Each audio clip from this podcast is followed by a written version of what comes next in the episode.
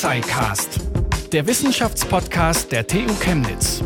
Klimawandel, Fridays for Future und der Versuch eines Klimapakets seitens der Bundesregierung. Die Erderwärmung ist in aller Munde und eines der großen politischen Themen der Zukunft.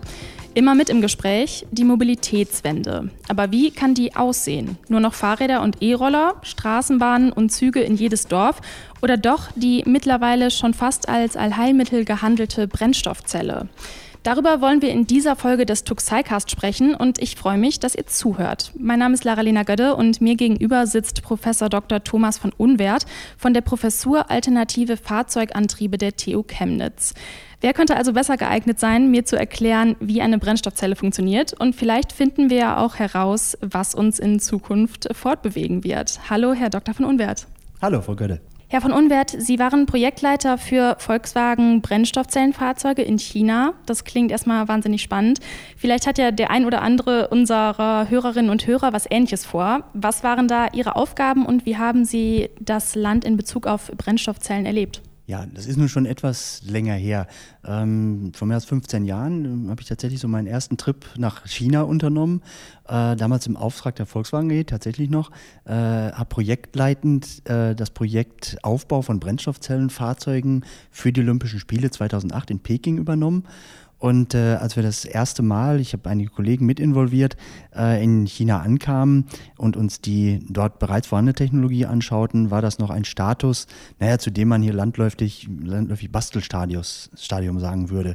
Es war also, äh, sah aus nach Kabeln, die links und rechts heraushingen. Äh, das Auto fuhr äh, nur bedingt annehmbar. Es war also, ähm, sage ich mal, noch sehr viel zu tun. 2008 ähm, zu den Olympischen Spielen waren die Fahrzeuge dann soweit betriebssicher. Ähm, man, wir haben den Marathon der Herren und Damen begleitet. Ähm, das Spannendste an der Pekinger Basis war dann damals, als die Fernsehübertragung der Olympischen Spiele lief, natürlich für die ganzen Technologen, die dort saßen, die Beobachtung der Fahrzeuge und weniger die Beobachtung der Athleten, obwohl das auch spannend war. Aber der große Jubel kam immer auf, wenn die Autos ins Bild kamen. Verständlicherweise, weil man natürlich sehr lange an der Technologie gearbeitet hat. Ähm, das war damals der, der Status. Äh, heute, äh, ich bin weiterhin noch viel in China, äh, durch Verbindungen nach China, in China unterwegs.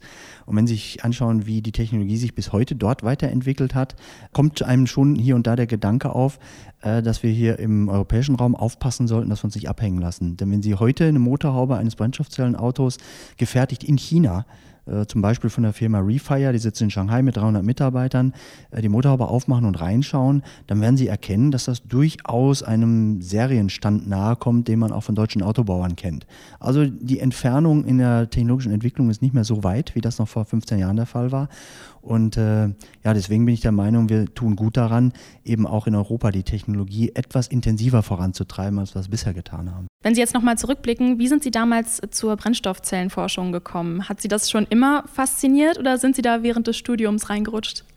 Mich haben schon immer ähm, neue Antriebskonzepte, äh, überhaupt die Fahrzeugtechnik interessiert. Mhm. Ähm, ich sag mal, als ich Autofahren gelernt habe äh, in den 80er Jahren, da habe ich als erstes Auto ein KDC gehabt, habe äh, vier oder fünfmal den Motor selber gewechselt, äh, zu Hause mit meinem Vater, haben also viel am Auto gebastelt.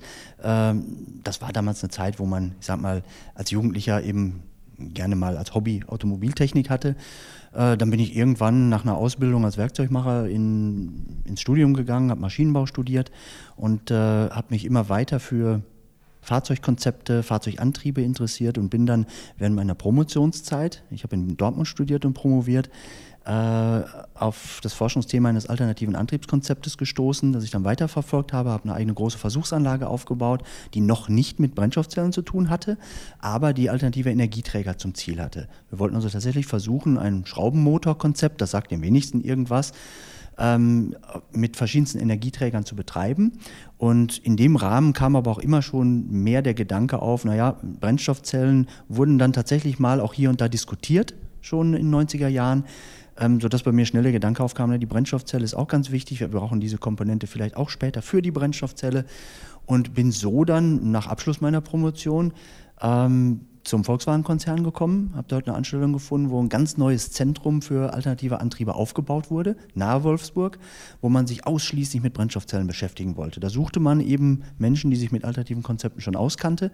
Habe ich mich beworben, bin genommen worden und war seitdem, Anfang der 2000er Jahre dann eben zehn Jahre bei Volkswagen und habe das Thema Brennstoffzellen noch intensiver kennengelernt, habe ganze Flotten von Autos, Motion 1 bis 4, wem das was sagt, das sind so die Generationen von Brennstoffzellen, die in einem Konzern entwickelt werden. Die nennt, benennt man immer so nach Generationen, benennt die mit Nummern. Äh, habe dort mitentwickelt, mitgeforscht und äh, bin letztendlich dann als Projektleiter noch nach China gegangen zum Schluss, um dann 2010 den Absprung zu machen nach Chemnitz, um dort dann Studenten zu erklären, wie die Brennstoffzelle funktioniert. Vielleicht und können Sie uns das jetzt auch mal erklären hier den Hörerinnen und Hörern, wie die Brennstoffzelle funktioniert. Ja, also Brennstoffzelle kann man, glaube ich, sehr einfach und plakativ erklären, indem mhm. man erstmal ansetzt, dass nichts anderes passiert, als dass Wasserstoff und Sauerstoff zusammen reagieren zu nichts anderem als Wasser. Das kennt eigentlich fast jeder aus dem Chemieunterricht. Da hat man es leider Knallgasexperiment genannt, weil man ein Gemisch bewusst hergestellt hat aus Wasserstoff und Sauerstoff und hat ein Streichholz dran gehalten. Dann hat es plopp gemacht. Ähm, dass Wasserstoff zündfähig ist, genau wie Erdgas, wie Benzin. Äh, das können wir gerne nochmal gesondert diskutieren, dadurch aber nicht unbedingt gefährlicher ist als Benzin und Diesel. Ähm, Wasserstoff und Sauerstoff reagieren also tatsächlich zu nichts anderem als Wasser. Und das funktioniert in der Brennstoffzelle so, dass Wasserstoff und Sauerstoff getrennt zugeführt werden. Den Sauerstoff entnimmt man aus der Luft. Das heißt, Sie brauchen nicht einen eigenen Sauerstofftank mitführen, sondern Sie nehmen einfach Umgebungsluft. Die Brennstoffzelle nutzt nur den Anteil des Sauerstoffs, der in ihr enthalten ist. Der Wasserstoff wird aus einem Tank zugeführt. Der Wasserstoff besteht, das kennt man vielleicht aus dem Physikunterricht, in seinen elementaren Bausteinen aus Protonen und Elektronen. Das Borsche Atommodell hat vielleicht auch schon mal jeder was von gehört. Und Wasserstoff als einfachstes Molekül, das wir überhaupt kennen, besitzt es wirklich nur zwei Protonen und zwei Elektronen. Und die können in einer Brennstoffzelle an einem Katalysator, das kann ein Edelmetall sein, zum Beispiel Platin, kennt man aus einem Dieselkatalysator. Ja, da steckt auch Platin drin. Der bewirkt, dass der Wasserstoff sich in seine Kernbestandteile aufspaltet, also Protonen und Elektronen. Und in der Brennstoffzelle ist nun eine Membran. Und diese Membran, das ist ein Stück Kunststoff, aber ein ganz besonderer Kunststoff, nicht ein Stück Kunststofftüte, wie man es aus dem Aldi kennt, sondern ein besonderer Kunststoff, der die Protonen des Wasserstoffs durchleiten kann. Nicht aber die Elektronen. Die Elektronen müssen nun den äußeren Weg nehmen. Die können nicht durch diese Membran hindurch. Die nehmen den äußeren Weg und Elektronen, die durch einen elektrischen Leiter fließen, was ist das? Das ist elektrischer Strom produziert also elektrischen Strom. Und damit können Sie eine Lampe leuchten lassen oder aber auch einen Elektromotor antreiben. Und das reagiert dann auf der anderen Seite, wenn das Elektron wieder ankommt und sich mit dem durch die Membran nun hindurch gewanderten Proton verbindet, reagiert das eben zu Wasser. Ähm, wie lange wird denn eigentlich schon insgesamt an Brennstoffzellen geforscht. Mein Kollege Pascal, der hat gerade gesagt, er hat das Thema schon mal äh, bei Löwenzahn gesehen. Also es ist ja nichts Neues, ne? Ja, die Brennstoffzelle ist definitiv nichts Neues. Die Brennstoffzelle, Brennstoffzellen-Idee gibt es seit 1839. Robert Grove, äh, Friedrich Schönbein, die werden immer beide so als Erfinder der Brennstoffzelle genannt. Wer es genau war, vielleicht waren es beide parallel, nur einer in Deutschland und einer in England, das kann ich nicht beurteilen. Kann man in den historischen Quellen nachlesen. Also nicht wirklich eine junge Technologie, aber damals, 1839, war das Ganze eher noch eine Art Gasbatterie. Man hatte Reagenzgläser, man hatte ähm, Elektroden, die man in diese äh, mit Elektrolyt gefüllten, also mit einer Flüssigkeit gefüllten Reagenzgläser reingesteckt hat und hat damit erstmal gezeigt, dass eine Brennstoffzelle funktioniert. Das war damals nicht vorstellbar, dass man damit jemals irgendwann mal vielleicht eine Kutsche oder ein Auto antreiben könnte. 1960, also Mitte des letzten Jahrhunderts, sind dann tatsächlich erste Brennstoffzellentypen aufgetaucht, Brennstoffzelle hat sich also weiterentwickelt, mehr zu einer modernen Brennstoffzelle, die heute mit einer Membran funktioniert, also aus Kunststoff. Und diese Brennstoffzellen wurden so Mitte des letzten Jahrhunderts erstmals in Fahrzeuge verbaut. Eine erste Anwendung war ein erster Traktor vom Landmaschinenhersteller Alice Chalmers in Milwaukee, USA. Die haben einen Traktor aufgebaut mit einer Brennstoffzelle und haben damit gezeigt, ja, es lassen sich tatsächlich auch Fahrzeuge mit einer Brennstoffzelle antreiben. Allerdings war die Brennstoffzelle damals noch so groß, dass sie also den Traktor wirklich vollständig ausfüllte und nur 5 PS Antriebsleistung brachte, also nicht wirklich nennenswert. War also noch viel zu groß, zu schwer und über die Kosten brauchte man sich überhaupt noch nicht unterhalten. Bis heute ist genau diese Brennstoffzellentechnologie so weit weiterentwickelt worden, dass wir heute ein Brennstoffzellenaggregat, das 150 PS Leistung, also 115 Kilowatt Output-Leistung liefert, in einen Fahrzeugvorderwagen hereinpasst, dort wo sonst der Verbrennungsmotor sitzt. Das ist nicht mehr größer. Die Tanks kommen an den Platz, wo sonst der Benzin, Benzintank sitzt. Und damit können Sie ganz wunderbar Auto fahren. Also die Brennstoffzelle ist nichts Neues, aber die Brennstoffzelle, wie wir sie heute kennen, die hat sich erst in den letzten 10, 20 Jahren auch wirklich zu einem Produkt entwickelt, was man wirklich in einem Serienauto verbauen kann. Wenn ich jetzt ähm, einen Wagen mit Brennstoffzellenantrieb habe, dann muss ich den ja irgendwie betanken. Ähm, dafür brauche ich irgendwie ein Tankstellennetz oder irgendwie, ja, kann, Säulen, wo ähm, Wasserstoff drin ist. Wie steht es mit diesem Tankstellennetzausbau? Ja, natürlich. Wasserstoff wird in äh, aktuellen Brennstoffzellenfahrzeugen, und das wird vermutlich auch in Zukunft so bleiben, äh, als gasförmiges Medium mitgenommen. Ähm, da ist im Unterschied zum Benzin und Diesel, sind Flüssigkraftstoffe, die sind, äh, ich sag mal, anders zu handeln. Die kann man in einen irgendwie geformten Behälter füllen, in einen Kunststofftank üblicherweise im Auto. Beim Wasserstoff sieht es etwas anders aus, ähm, erinnert mehr an die Betankung eines Erdgasfahrzeuges. Wir haben also einen Druckbehälter, in den Wasserstoff gasförmig unter Druck eingefüllt wird. Die Tankstelle sieht aber ähnlich aus wie eine Benzinzapfsäule. Es ist einfach eine weitere Zapfsäule, die nun ähnlich wie Erdgas jetzt Wasserstoff zur Verfügung stellt. Das heißt, an der Tankstelle muss es auch natürlich ein kleines Areal geben, wo Wasserstoff gelagert wird. Genauso wie Benzin unterirdisch gelagert wird, braucht man dafür ein wenig Fläche, um den Wasserstoff zu lagern. Und der wird der Zapfsäule zugeführt und wird ins Fahrzeug betankt. Die Infrastruktur, sie fragt nach, der Auf, nach dem Aufbau des Tankstellennetzes, der schreitet tatsächlich weltweit und insbesondere auch in Deutschland schon seit einigen Jahren voran. Weniger wahrgenommen von der breiten Öffentlichkeit gibt es aktuell jetzt etwas über 70 Wasserstofftankstellen in Deutschland, die bis 2023 auf eine Anzahl von 400 ausgebaut werden. Das Ganze wird tatsächlich sogar gefördert ähm, über Bundesmittel. Es ist ein eigene, eigenes Unternehmen dafür gegründet worden, die H2 Mobility, die aus einem Konsortium von mehreren Playern wie Daimler, Linde, Total, OMV, die sich in den 90er Jahren zusammengetan haben. Daraus ist diese GmbH entstanden, die jetzt nachhaltig den Aufbau dieser Wasserstoffinfrastruktur in Deutschland vorantreibt. Weltweit gibt es schon wirklich eine deutlich größere Anzahl an Tankstellen. Schauen Sie zum Beispiel nach Japan.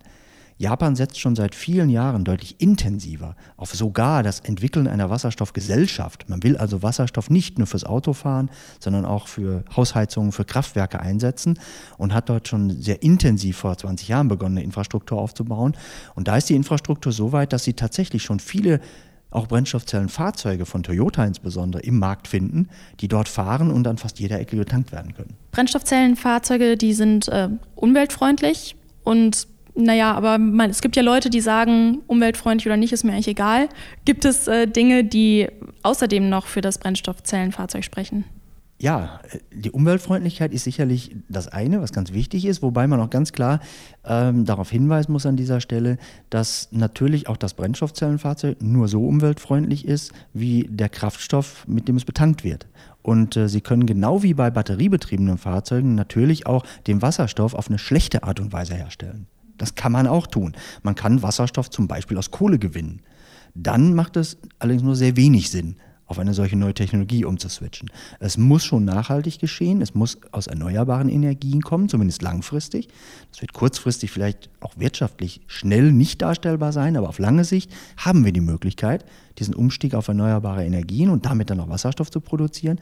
Und der Wasserstoff lässt sich im Gegensatz zur Elektrizität, und das ist einer der ganz großen Vorteile, eben deutlich besser speichern, in größeren Mengen speichern. Und damit können Sie mit einem Pkw, der mit einer Brennstoffzelle betrieben wird, eben recht große Reichweiten absolvieren. Das heißt 500, 600, 700 Kilometer sind damit kein Problem. Und was noch viel wichtiger ist, Sie können das Auto dann in drei Minuten wieder betanken. Sie fahren wie an einer konventionellen Tankstelle ran, stecken den Zapfrüssel drauf, tanken, kassieren und fahren weiter.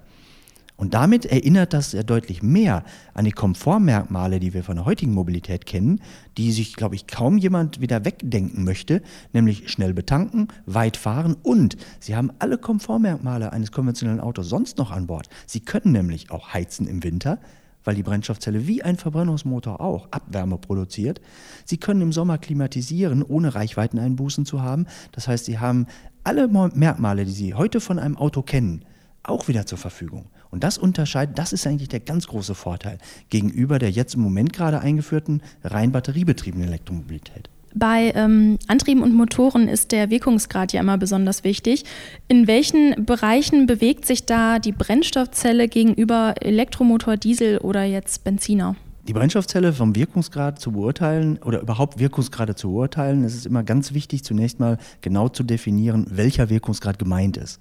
Weil da gehen Debatten meist auseinander, äh, ohne genau zu wissen, über welchen Wirkungsgrad man denn wirklich spricht. Äh, wichtig ist der Wirkungsgrad von einem Energieträger, also Benzin zum Beispiel im Tank, bis zur Energie, die an der Straße ankommt, also am Rad. So, und dieser Gesamtwirkungsgrad dann auch noch gemittelt über einen Zyklus. Weil wenn Sie irgendwie fahren, äh, haben Sie einen Wirkungsgrad von X und wenn irgendein anderer Fahrer anders mit diesem Auto fährt, haben Sie einen Wirkungsgrad Y. Um das vergleichbar zu machen, hat man irgendwann mal Zyklen, Fahrzyklen entwickelt, in denen solche Wirkungsgrade gemessen werden oder bestimmt werden.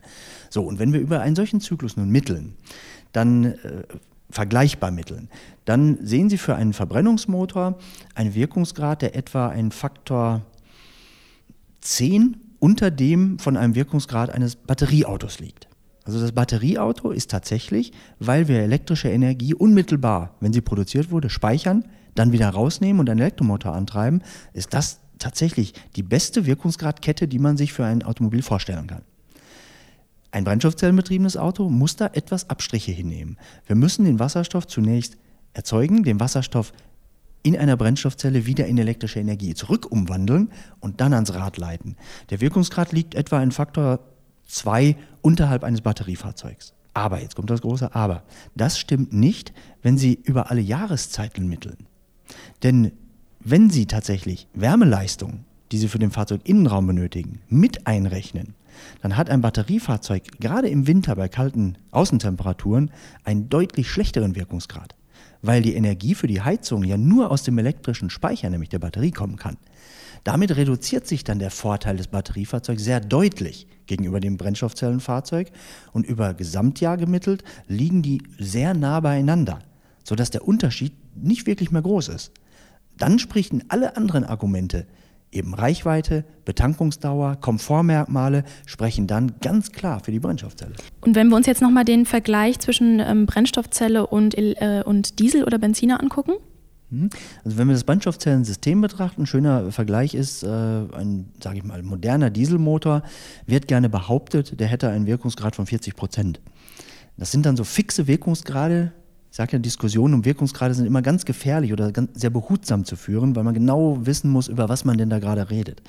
Und ein solcher fix, fixer Wirkungsgrad, der oftmals genannt wird für einen Verbrennungsmotor, äh, der ist dann als Spitzenwirkungsgrad gemeint. Der ist maximal in einem ganz speziellen Betriebspunkt erreichbar.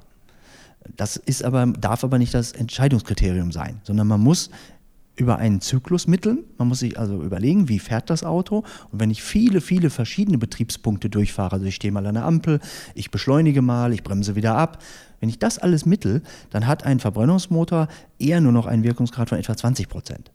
Wenn ich das Gleiche für eine Brennstoffzelle tue und wirklich auf eine Vergleichbarkeit abziele, dann habe ich einen doppelt so guten Wirkungsgrad, nämlich über 40 Prozent bei einer Brennstoffzelle, gemittelt über einen gesamten Fahrzyklus.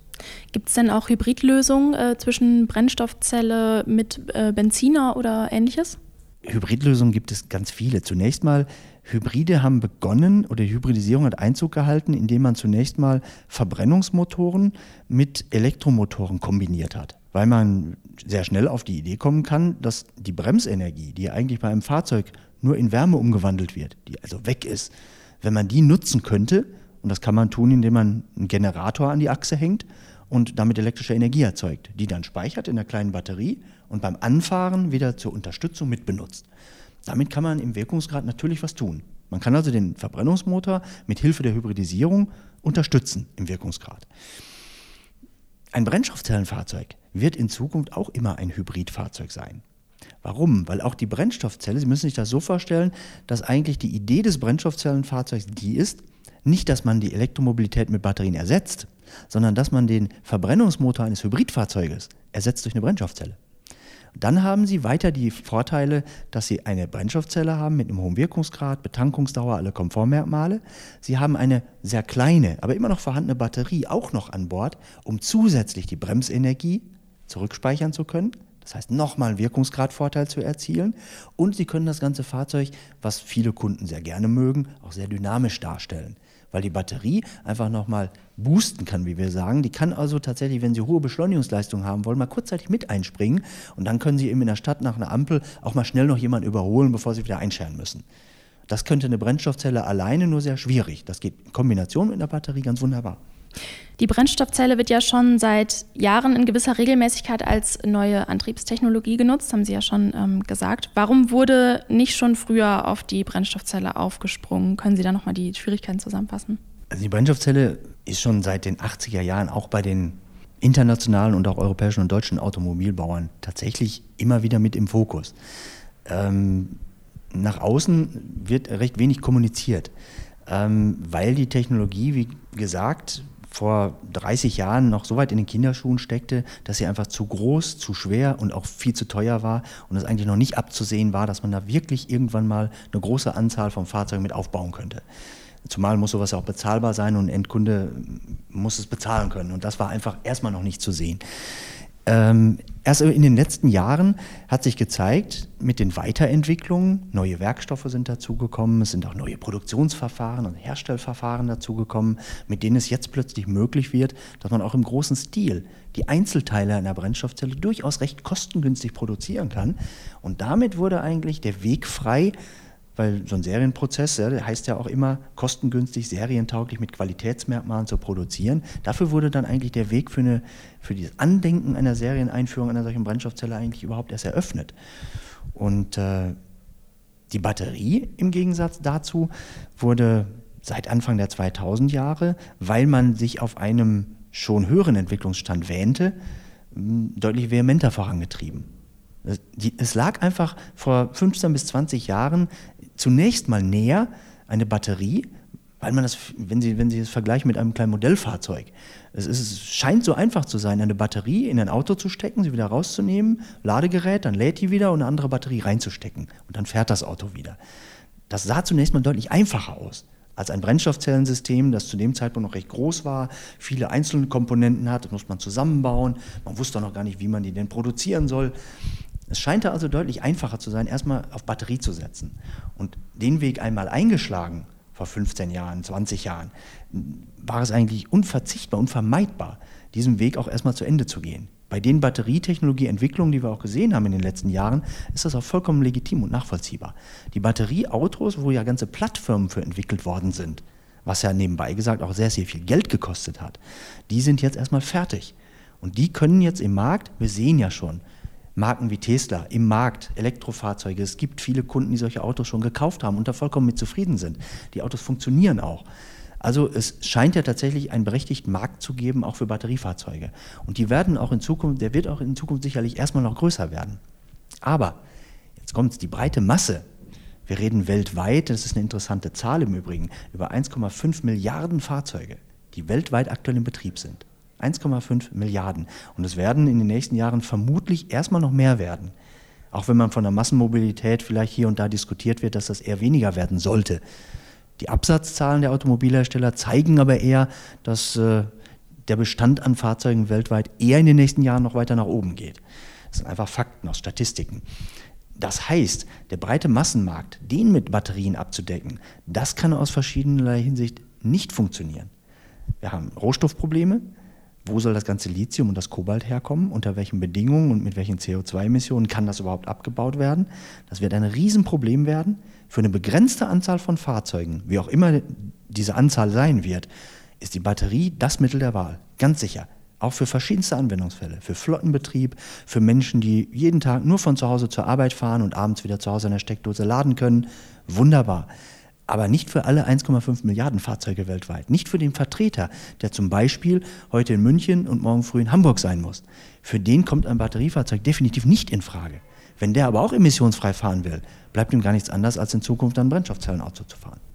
Und das sind dann auch so Überlegungen, die in den, ähm, bei den Autoherstellern angestellt werden und aufgrund dessen sie dann Entscheidungen treffen? Ja, das sind, sind so typische Strategieentscheidungen. Ähm, wo geht es hin? Welches Antriebskonzept, welches Fahrzeug bieten wir den Kunden in Zukunft an? Und da, die Strategie ist erkennbar, dass man jetzt nun zunächst die Batteriefahrzeuge einfach für den Markt, für begrenzte Stückzahlen, für kleine Fahrzeuge, Mittelklasse-Segment erstmal in den Markt bringt, dann aber für schwerere Fahrzeuge und das ist ja auch ein Grund, warum man dann eine Brennstoffzelle braucht. Schwerere, größere Fahrzeuge haben einen größeren Energiebedarf. Das heißt, sie haben mit einer Batterie noch weniger Reichweite und noch weniger Komfortmerkmale. Sie müssen sich also noch mehr einschränken. Heißt, ein Einzug der Brennstoffzellentechnologie, wenn wir jetzt in den nächsten Jahren damit so weit fertig sind und die Serie anpeilen, dann wird die erstmal Einzug halten im oberen Mittelklasse-Segment, im Oberklasse-Segment, in Schwerlastwagen, in Omnibussen, im Zugbereich, wo sie schon Einzug gehalten hat. Sogar für den schiffsmaritimen Bereich ist sie denkbar, um Kreuzfahrtschiffe von den großen Emissionen runterkommen zu lassen. Weil wenn so ein Kreuzfahrtschiff tatsächlich in wunderbar, naturell wunderbar gelegene Fjorde in Norwegen fährt, ist es eigentlich kaum nachvollziehbar, warum man dort mit Dieselmotoren fährt, die da die Umwelt verpesten. Besonders im sächsischen Wahlkampf zur Landtagswahl 2019 wurde ja ähm, als Antwort auf die Frage nach der Mobilitäts- und Energiewende immer wieder von Technologien gesprochen, allen voran die Brennstoffzelle. Kümmert sich das Land Sachsen besonders um die Förderung solcher innovativen Technologien? Was ist da Ihr Eindruck? Ja, kann ich ganz klar unterstreichen. Wir haben also spätestens in den letzten drei bis fünf Jahren äh, durch viel Aufklärungs- und Sensibilisierungsarbeit, die nicht nur wir, aber auch wir geleistet haben, nicht zuletzt durch unseren Brennstoffzellencluster, der dankenswerterweise auch vom Freistaat finanziell unterstützt wird, sonst wäre das nicht möglich, haben wir viel Aufklärungsarbeit geleistet und erfahren breite Unterstützung aus der Politik, ganz welcher Couleur, ähm, weil die Wasserstoff- und Brennstoffzellentechnologie, Chemnitz wird mittlerweile tatsächlich als Kompetenzstandort für Brennstoffzellentechnologie angesehen und anerkannt. Ähm, wir erfahren da sehr starke Unterstützung. Die Wasserstoffstrategie, die der Bund jetzt ausruft, den hat Sachsen eigentlich schon vor drei Jahren erkannt. Und äh, wir sind immer davon ausgegangen, dass wenn Sachsen ein Autoland bleiben will, was wir zu Fug und Recht behaupten können, wir in der Vergangenheit eigentlich immer waren, die Wiege der Automobilindustrie liegt zum großen Teil hier in Sachsen, äh, dann tun wir gut daran, auch die neuen Antriebskonzepte hier zu verfolgen. Und da ist Sachsen recht frühzeitig aufgesprungen und unterstützt das vehement. Doch den Eindruck habe ich. Sie haben gerade von Bundesstrategie gesprochen. Wie sieht die genau aus? Ja, die Bundesstrategie war eigentlich vor einigen wenigen Jahren Richtung Wasserstoff und Brennstoffzellen so gut wie noch gar nicht zu erkennen. Also gerade ähm, die Bundesrepublik Deutschland hat im Vergleich zu anderen Ländern dieser Welt, beste Beispiel ist China, was man immer wieder anführen muss, oder auch Japan und Korea, äh, deutlich weniger auf Wasserstoff gesetzt, als mehr tatsächlich auf die Energiewende durch Elektrifizierung, durch rein elektrischen Strom. Man hat also das Thema schon sehr stiefmütterlich behandelt. Gott sei Dank wird in letzter Zeit aber mehr und mehr erkannt, dass Wasserstoff auch eine entscheidende Rolle spielen wird, dass man also deutlich technologieoffener sein sollte, als man das bisher getan hat. Und das mündet letzten Endes die jetzt gerade äh, erschienenen äh, offenen Aussprachen von Wasserstoffstrategien, die nun die Bundesrepublik aufgreifen will. Ähm, wir wollen mehr Richtung Wasserstoff investieren neben der Batterie. Wir wollen Windkraft äh, der überschüssig ansonsten abgeschaltet werden müsste, in Wasserstoff verstromen, um dem Wasserstoff dann Anwendungen zuzuführen. Diese Wasserstoffstrategie ist gerade so im letzten halben Jahr eigentlich mehr und mehr offensichtlich geworden. Ähm, ich kann nur sagen, Gott sei Dank, wir haben schon immer gesagt, die der Wasserstoff, da bin ich nicht der Erste und der Einzige, da gab es schon andere vor mir, die schon von ganzen Wasserstoffgesellschaften gesprochen haben, auf die man umswitchen könnte, wenn man das dann nur vehement vorantreibt. Und China geht diesem Weg sehr intensiv. Und um da auch im internationalen Kontext nicht in Hintertreffen zu geraten, äh, tun wir, glaube ich, auch sehr gut daran, diese Wasserstoffstrategie jetzt auch einzuschlagen und hier technologieoffen zu bleiben und nicht nur immer die Batterie ganz oben vorne anzustellen. Am 26. und 27. November 2019 findet die FC3 Fuel Cell Conference hier in Chemnitz statt. Ähm, unter anderem sind sie mit der Professur Alternative Fahrzeugantriebe und dem HZWO e.V. Gastgeber. Um was wird es bei der Konferenz gehen? Ja, das ist tatsächlich die erste Brennstoffzellenkonferenz in Chemnitz, die erste Brennstoffzellenkonferenz in Sachsen. Ähm, wir haben viele Ergebnisse erarbeitet in den letzten Jahren, auch auf der wissenschaftlichen Seite. Wir als Forschungseinrichtung, die Technische Universität Chemnitz, beschäftigt sich ja nicht nur mit unserem Institut, aber auch mit äh, meinem Institut äh, an der Erforschung neuer Produktionsprozesse, neuer Materialien, äh, anderer Betriebsstrategien für Brennstoffzellen. Und die Ergebnisse zu publizieren, ist natürlich ein wichtiges Ansinnen. Ähm, in vielen Projekten zusammen mit der Industrie, mit der lokalen Industrie hier in Sachsen, sind Ergebnisse entstanden und genau die sollen auf dieser Konferenz nun zusammengetragen werden. Wir haben dazu sogar internationales Publikum eingeladen, haben auch ein paar wenige Vertreter aus Politik und von Hydrogen Europe eingeladen, also auch auf der europäischen Ebene werden unsere Aktivitäten damit ein bisschen anerkannt und stellen unsere Ergebnisse vor, ähm, die alle Richtung Einführung der Brennstoffzellentechnologie im mobilen Bereich führen. Wir werden Keynotes haben von Audi, Alstom und BMW, also haben auch ein paar große Player dabei, die nochmal unterstreichen, wie wichtig denn auch die Zulieferindustrie für diese neue Technologie ist. Und äh, ja, damit, denke ich, unterstreichen wir nochmal ein bisschen unseren Stellenwert durch eine erste Konferenz. Wenn wir jetzt hier aus dem Fenster gucken, sehen wir ähm, da hinten so einen großen Tank. Dieser Tank wurde ja Anfang des Jahres eingeweiht und von 4 Kilogramm auf 300 Kilogramm ähm, vergrößert. Klingt jetzt nicht viel, aber man muss ja bedenken, dass Wasserstoff auch total leicht ist. Ähm, der Tank, der ist jetzt über 20 Meter groß. Wie sicher ist sowas, wenn man jetzt zum Beispiel mal an Hindenburg denkt? Wenn es nicht sicher wäre, dann säßen wir jetzt nicht hier. Ja. Ich säße dann zumindest nicht hier, wenn ich das Gefühl hätte, ich hätte hier ein Sicherheitsproblem. Mhm. Äh, ganz richtig, da, da, lagern tatsächlich 400 Kilogramm Wasserstoff. Äh, der Heizwert vom Wasserstoff liegt bei 120 Megajoule, also 33 Kilowattstunden pro Kilogramm. Also da ist ein ordentlicher Energiegehalt drin. Ähm, ich fühle mich aber trotzdem sehr sicher hier. Warum? Weil Wasserstoff genau wie andere Energieträger auch, Erdgas oder auch Benzin und Diesel, natürlich mit Respekt behandelt werden muss. Also man muss einige Sicherheitsvorkehrungen einhalten, um solche Medien zu lagern. Ganz klar, das muss man auch für Acetylenflaschen tun. Wasserstoff an sich ist aber weder entzündlich noch explosiv, noch kann man damit irgendwie eine Verpuffung erzielen, wenn nicht bestimmte Verhältnisse eintreten. Wasserstoff ist tatsächlich ein entzündliches Gas, wenn es denn in Verbindung mit Sauerstoff kommt. Aber auch wieder nur in besonderen Verhältnissen. Die Zündgrenze liegt zwischen 4 und 75 Prozent Wasserstoff in Luft. Solange in einem Tank 100 Prozent Wasserstoff gelagert werden, kann da überhaupt nichts passieren. Es kann definitiv nichts passieren. Und genauso ist es auch im Fahrzeug, wenn der Wasserstoff gespeichert ist, ist ähnlich wie in einem vollen Benzintank. Auch da könnten Sie, bitte nicht ausprobieren, aber da könnten Sie, wenn der wirklich randvoll ist, ein Streichholz reinwerfen und es passiert nichts.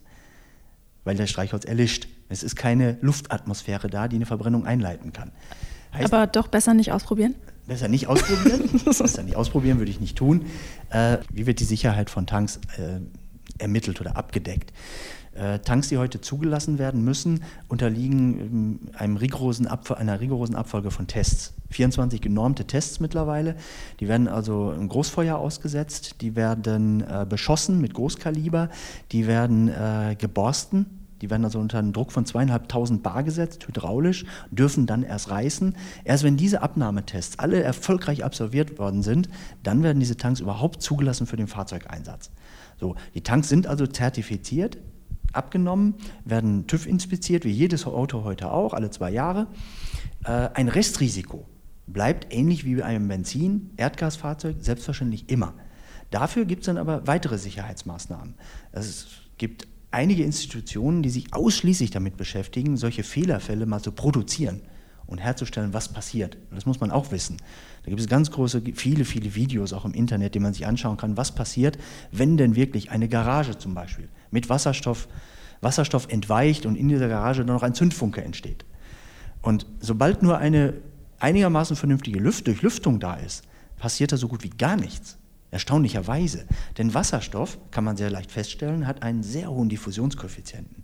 Also es ist weit gefehlt anzunehmen, Wasserstoff würde sich unter einer Raumdecke zum Beispiel, in einer Art Glocke, ja, so wie Kohlendioxid das tut, ja, sich ansammeln. Und wenn dann ein Streichholz drankommt, wird sich das entzünden.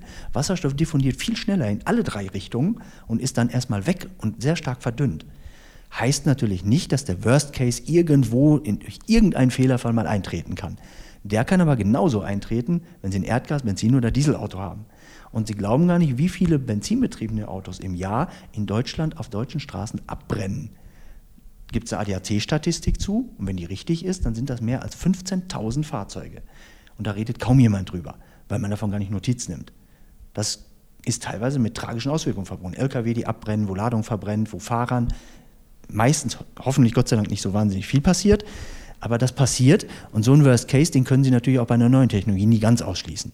Aber es werden so viele Sicherheitsmaßnahmen ergriffen, es ist eine Wasserstoffsensorik im Fahrzeug, also es wird detektiert, ob irgendwo ein Leck ist, dann wird das System sofort runtergefahren. Also all das hat man schon so weit im Griff und die Fahrzeuge, die nun mittlerweile verkauft werden, die kann man sicher betanken. Auch ich habe, wenn ich mit dem Brennstoffzellenfahrzeug in der Tankstelle in Leipzig oder in Dresden stehe und betankt das, eigentlich kein schlechteres Gefühl, als wenn ich mein Auto mit einem Otto-Kraftstoff betanke. Ich sollte mir keine Zigarette beim Tanken anzünden. Das würde ich aber in keinem der Fälle tun. Mhm. Wo kommt der Wasserstoff, ähm, der zum Beispiel in diesem Tank ist, eigentlich her? Weil damit steht und fällt ja auch immer so die Klimabilanz. Ja, selbstverständlich. Der Wasserstoff hier, nun sind wir eine Forschungseinrichtung. Ähm, wir haben im Moment eigentlich fast ausschließlich die Möglichkeit, den Wasserstoff zuzukaufen von einem Gasehersteller. Da gibt es einige Firmen, die sich darauf spezialisiert haben. Ähm, die beliefern uns mit Gasen. Wie die genau produziert werden, hängt vom Lieferanten ab. Da gibt es unterschiedliche Möglichkeiten. Äh, ich vermute mal, dass die in vielen Fällen tatsächlich noch nicht klimaneutral hergestellt werden. Äh, das ist einfach der Tatsache bedingt, dass klimaneutral hergestellter Wasserstoff einfach noch nicht in dem Maße verfügbar ist. Wir kriegen ihn einfach noch nicht, weil die Elektrolyseure noch gar nicht alle überall installiert sind. Ähm, deswegen setzt man natürlich auch noch auf konventionelle Technologien. Was ist so eine konventionelle Technologie? Sie können tatsächlich äh, Wasserstoff aus allen fossilen Energiequellen erzeugen. Mhm. Nennt man Reformierung. Sie können aus Erdgas Wasserstoff erzeugen, Sie können aus Kohle Wasserstoff erzeugen, Sie können aus Benzin Wasserstoff erzeugen. Das macht ökologisch dann nur sehr wenig Sinn. Wir müssen also tatsächlich, genauso wie wir es beim, Energie, beim Strommix selbstverständlich und richtig tun, mehr und mehr auf Erneuerbare rübergehen. Das wird aber sicherlich von heute auf morgen über Nacht, alleine weil das auch schon viel Geld kostet, wird das nicht funktionieren. Das braucht ein bisschen Zeit, das braucht viel Investitionen, um dahin zu kommen, das braucht auch Förderung und einen Willen vor allen Dingen ja, von der Gesellschaft und der Politik, das zu tun. Es ist aber machbar. Das ist machbar und nur mit der Elektromobilität, das darf man nicht vergessen, nur mit dem elektrischen Pfad, ganz egal, ob der über eine Batterie oder eine Brennstoffzelle läuft, aber nur über den elektrischen Pfad können wir diese Null-CO2-Bilanz überhaupt irgendwann mal erreichen. Also der Weg dahin ist auf alle Fälle der richtige. Haben Sie da eine oder würden Sie da eine Zeitprognose wagen? Weil Sie gerade meinten, das ist noch, das ist noch ein Stück, das ist noch ein Weg. Reden wir von zehn Jahren, reden wir von 50 Jahren? Das hängt tatsächlich von den, wir nennen es immer so schön, die Treiber der Elektromobilität ab. Wie stark sind denn die Treiber? Sie können eigentlich im Groben und Ganzen vier Treiber der, der alternativen Antriebe ganz allgemein erkennen. Das ist einmal die Gesellschaft. Und die Gesellschaft, behaupte ich nun mal, durch ein steigendes Klimabewusstsein treibt gerade in den letzten Jahren immer mehr. Und das ist auch gut so. Aber wenn der Treiber nur sehr schwach ausgeprägt ist, wie es in den 80er Jahren der Fall war, da ging es ja dann letztendlich nicht um Ersatz von Benzin, weil man an den Ökologiegedanken gedacht hat, sondern da ging es darum, äh, Erdöl wurde plötzlich knapp oder es wurde zu teuer. Da wurde man auf einmal ganz schnell und der Treiber wurde ganz groß. Man muss was anders machen. Heute wird der Treiber, ist der Treiber Gott sei Dank wieder sehr stark. Äh, um was für das Klima zu tun, müssen wir also uns da bewegen.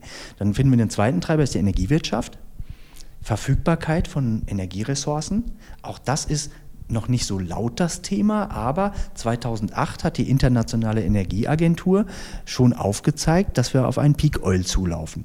Dass wir also sicherlich nicht mehr endlos verfügbare Erdölreserven haben. Das ist ein begrenztes Gut.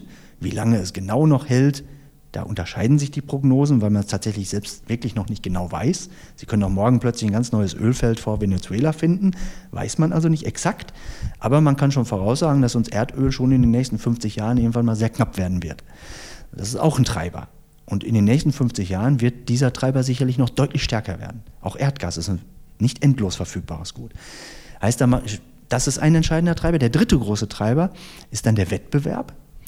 Also je mehr Wettbewerb im Markt vorhanden ist, und den sehen wir gerade heutzutage auch stetig ansteigen aus dem asiatischen Bereich, Toyota, Hyundai sind zwei Marken, die ich ins Land führen kann, die ja jetzt schon auf Brennstoffzellenfahrzeuge setzen. In China werden viele, viele Marken geboren, Fahrzeugmarken geboren, die nur noch Elektrofahrzeuge produzieren.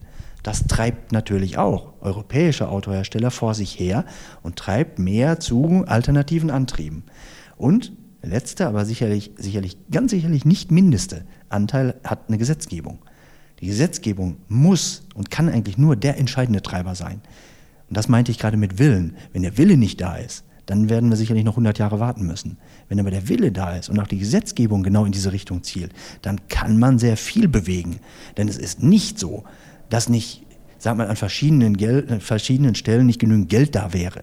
Man muss es nur zielgerichtet einsetzen, vernünftig einsetzen, technologieoffen fördern. Dann kann eine Technologie auch sehr schnell sich entwickeln. Und die vier Treiber müssen jetzt alle zusammenkommen. Und deswegen ist so eine Prognose, entschuldigen Sie, aber es ist sehr schwer, da eine konkrete Jahreszahl zu nennen. Prognosen wären ja nicht so schwer, wenn sie nicht in die Zukunft gerichtet wären. Es ist ein bisschen Glaskugel gucken, aber ich behaupte mal, in den nächsten zehn Jahren werden wir schon entscheidende Umwälzungen im Fahrzeugmarkt sehen. Wir sehen es jetzt mit Batteriefahrzeugen, da passiert sehr viel und die Brennstoffzellenfahrzeuge kommen jetzt Anfang des nächsten Jahrzehnts definitiv, in welchen Stückzahlen auch immer, aber mehr und mehr dazu. Das waren ja jetzt vor allem politische und wirtschaftliche Treiber. Mir fehlt gerade so ein bisschen der Klimawandel, was für mich jetzt so der allergrößte Treiber ja eigentlich wäre. Ja, Aber das würden Sie jetzt als gesellschaftlichen das Treiber ist, sehen? Das meinte ich mit dem, ja. mit dem gesellschaftlichen Druck, mhm. der gerade entsteht, zu Recht entsteht. Dass wir Gott sei Dank erkannt haben, dass auch unser Klima sich verändert. Ähm, der Klimawandel, in welcher Größe auch immer, da möchte ich mich nicht mit über, über, die, über die Klimatologen hinaus wagen. Da bin ich nicht der geeignete Fachmann.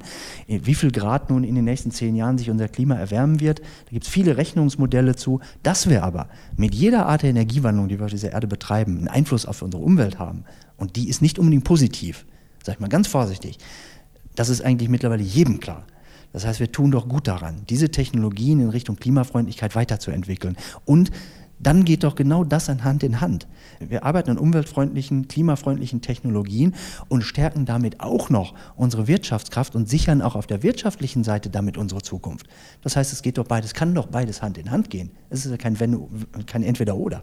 Also eine riesengroße Prognose wagen Sie lieber nicht. Ähm, aber jetzt vielleicht, um auch optimistisch aus diesem Podcast rauszugehen, was sind denn so die kleineren nächsten Next Steps? Ja, die kleineren, kleineren nächsten Schritte, äh, vielleicht auch sogar größere nächste Schritte, die dann zum großen und ganzen Ziel der Klimafreundlichkeit hinführen.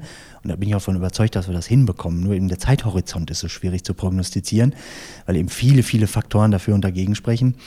Ähm, die nächsten Schritte sind auf alle Fälle, und die sind aus meiner Sicht vollkommen richtig, äh, auch neben der Brennstoffzelle äh, über andere Technologien, deswegen die technologieoffene Förderung möchte ich nochmal unterstreichen, ist ganz wichtig, äh, erneuerbare Kraftstoffe, synthetische Kraftstoffe. Hiermit kann man, auch wenn man damit nicht zu einer vollständigen Null-CO2-Bilanz kommt, aber zumindest schon mal einen entscheidenden Beitrag leisten, um CO2-Emissionen und Emissionen überhaupt zu reduzieren, weil sie sich besser verbrennen lassen. Man kann ein entsprechendes Kohlenstoffverhältnis einstellen, also man kann weniger Kohlenstoff verbrennen und damit weniger CO2 produzieren. Ich glaube, das ist schon vollkommen zielgerichtet, äh, wenn wir das tun alle Entwicklungen, die einer Batterietechnologie zuträglich sind, weitere Erhöhung der Energiedichten, vielleicht sogar eine eigene Batteriezellfertigung in Deutschland, die gerade angestrebt wird, leitet für mich auch, äh, geht für mich vollkommen richtigen Weg, auch uns in diesen Technologien weiter zu etablieren, um nicht das Ausland weglaufen zu lassen, um auch solche Technologien hier zu haben. Forschung zu Materialien, die dann auch klimafreundlicher abgebaut werden können, ganz wichtig, damit letztendlich auch eine Batterie dann nicht so eine schlechte CO2-Bilanz in der Produktion hat die Produktionsverfahren überhaupt für die Herstellung eines Autos, auch die weiterzuentwickeln. Das machen wir im Übrigen in vielen Projekten gemeinsam mit den hiesigen Fraunhofer-Instituten, die sich ja schon seit mehr als 20 Jahren mit Produktionsprozessen beschäftigen und da Experten sind.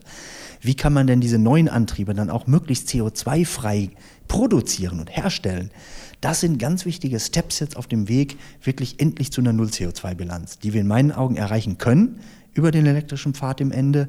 Aber wie gesagt, der Zeithorizont, der ist noch ein bisschen fragwürdig, weil er eben leider von so vielen Faktoren abhängt. Das war Professor Dr. Thomas von Unwert von der Professur Alternative Fahrzeugantriebe der TU Chemnitz. Er hat mir erklärt, wie eine Brennstoffzelle funktioniert und wie wir in Zukunft Wasserstoff nutzen werden. Ich habe mich gefreut, dass ihr auch bei dieser Folge des Tuxicast mit dabei wart. Die aktuelle Folge findet ihr natürlich wie immer auf der Website der TU Chemnitz, auf Spotify, Apple Podcasts, Deezer und überall da, wo es natürlich Podcasts gibt. Und falls ihr jetzt sagt, hey, Moment mal, da gibt es ein Thema, was mich interessiert und worüber die beim Tuxicast nie sprechen, dann schreibt uns doch gerne auf äh, Facebook oder auf Twitter. Dort könnt ihr auch Feedback oder Kommentare hinterlassen, wenn euch die Folge gefallen hat. Und ähm, dann teilt doch auch gerne den Tuxicast online oder erzählt euren Kommilitoninnen, Dozenten oder Freunden davon. Ich bin Lara-Lena Gödde, Redaktion hatte Pascal Anselmi. Bis zum nächsten Mal. Ciao.